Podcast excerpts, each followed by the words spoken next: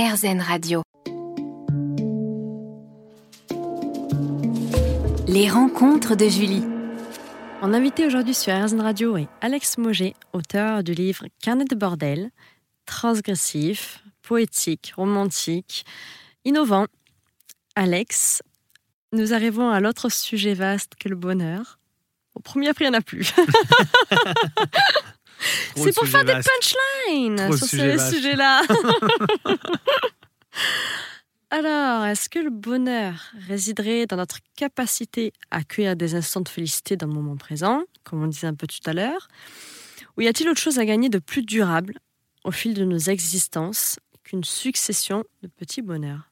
Mais je crois que en fait, on, recherche toujours ça, et en fait, euh, c'est un peu comme l'amour. Personne ne sait le définir.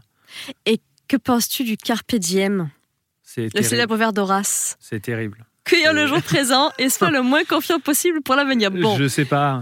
en, fait, moi, je ne crois pas à carpe diem. Bah ouais, c'est ça. Mais en fait, genre pour provoquer un peu ce, terme de carpe diem, je me dis si vraiment demain je savais que j'allais mourir, euh, je serais peut-être pas en train de faire une émission de radio. Finalement, je serais peut-être euh, avec ma mère pour euh, pour lui pour pour passer un dernier moment avec elle. Mais euh, Mais c'est très bien d'être là avec toi, Julie. attention. Hein. Moi, moi, moi, tu fais passer des sujets là, enfin des, des messages, c'est ça va, ça va pas du tout. Et plutôt que l'atteinte d'un objectif déterminé, est-ce qu'il ne constituerait pas la récompense d'une attitude intérieure sur le long terme? Je Comme le pensait Kant.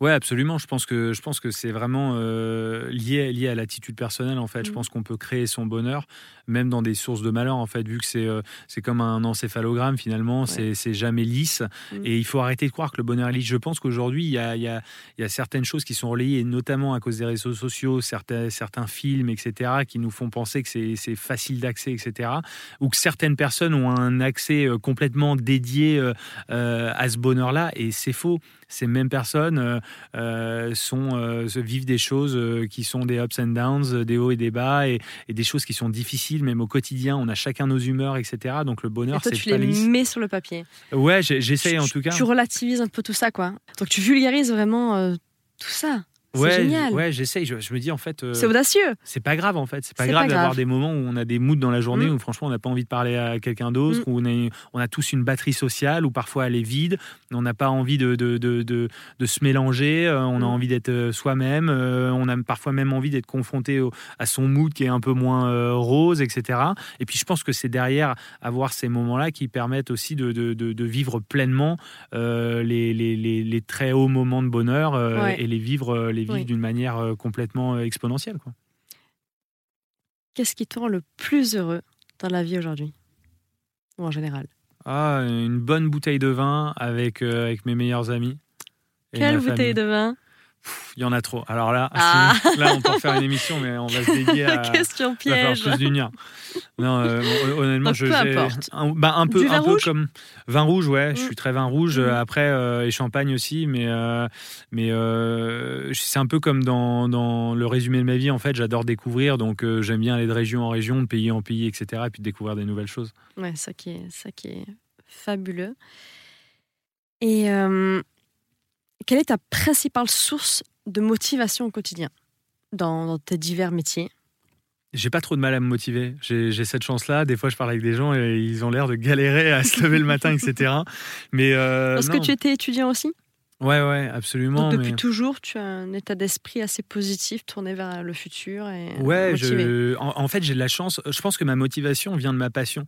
En fait, vu que je suis passionné par tout ce que je fais ou par beaucoup de choses, oui, c'est pareil. Il faut arrêter de croire. Là, je suis pas en train de dire que tout se passe bien euh, au quotidien, que je suis super heureux de faire euh, ce que je fais. Tu, dis, tu dis, le contraire hein, de ta philosophie là. non, ce que, ce que je veux dire, c'est que j'adore faire. Euh, par exemple, j'adore, j'adore écrire. J'ai adoré écrire un livre, mais il y a des jours, ça m'a gonflé. Genre forcément, si l'inspiration vient pas à ce moment-là, ça peut frustrer, etc. Mm.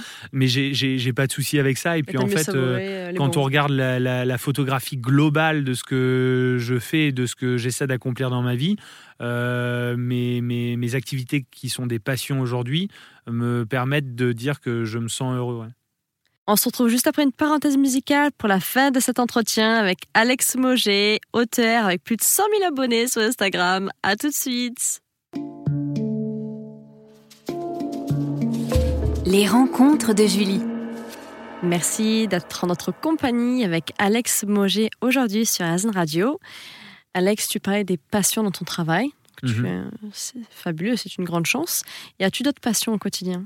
Ouais, bah la, la, la, photographie que j'utilise de plus en Mhm. plus euh, sur, euh, sur mon compte et dans mon activité, c'est quelque chose que je fais maintenant depuis 4 ans. Tu chéris le noir et blanc, semble-t-il. Ouais, euh, je sais plus avec qui j'en parlais, je crois que c'était avec un photographe euh, il y a la semaine dernière. Et euh, je disais, je trouve que, enfin, j'utilise beaucoup le noir et blanc parce que je trouve qu'il y a beaucoup plus de poésie dans le noir et blanc en photographie.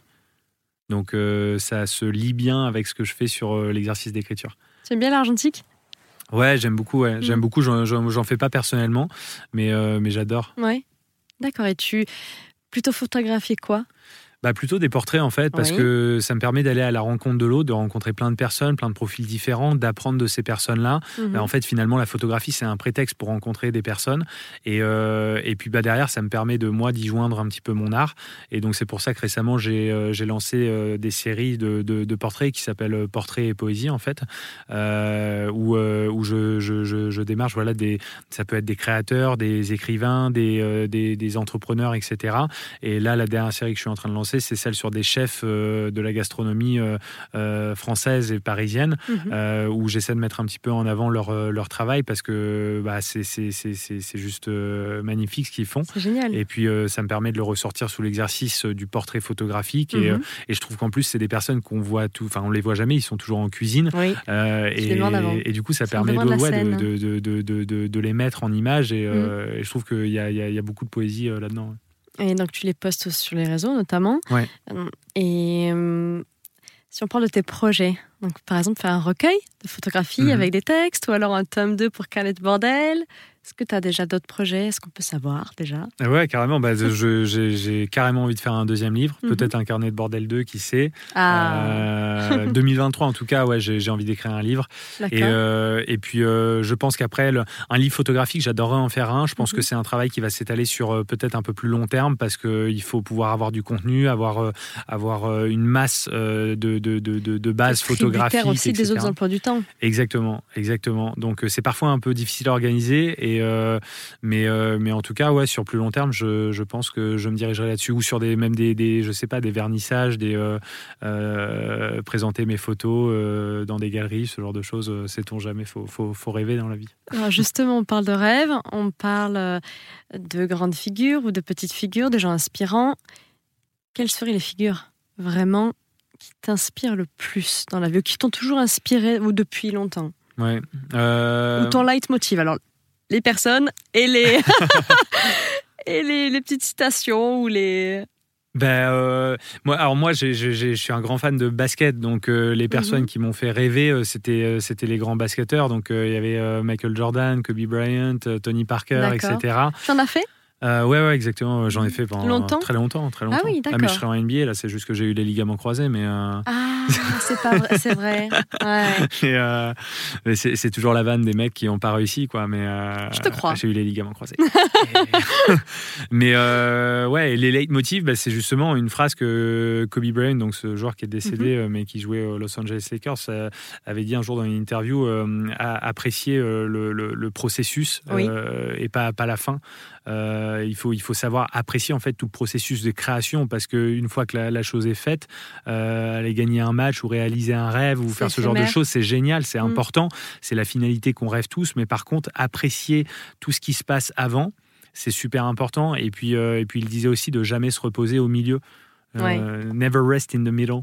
Et, euh, et, et ça, je trouve que c'est une belle philosophie à tenir de, de, de, de toujours aller au bout des choses. Quoi. Toujours aller au bout des choses, rester motivé, captivé, ambition, volonté, tout ça, Ah, tout ça. Ouais, ouais, c'est ouais, c'est ça. Ouais. Là, bah, pff, des ambitions, après, j'en ai plein parce que je m'intéresse à tout, encore une fois. Donc, euh, Justement euh, j'ai justement pas assez de temps dans une journée pour faire tout ce que j'aimerais faire et entreprendre tout ce que j'aimerais entreprendre.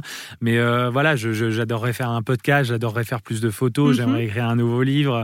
Et, puis, et puis derrière, il faut quand même garder du temps pour voir ses amis, vivre et puis, Bien et puis faire des trucs à côté. Quoi. Et est-ce que tu aimerais revenir? Avec grand plaisir. Avec à la sortie plaisir. de ton prochain projet sur Exactement, Radio exactement. C'est sûr, je reviendrai du coup. Merci Alex Moget. Merci. Et je vous invite à acheter euh, le livre que tu as publié le 12 mars dernier aux éditions Kiwi, Carnet de bordel. Merci à tous pour votre écoute.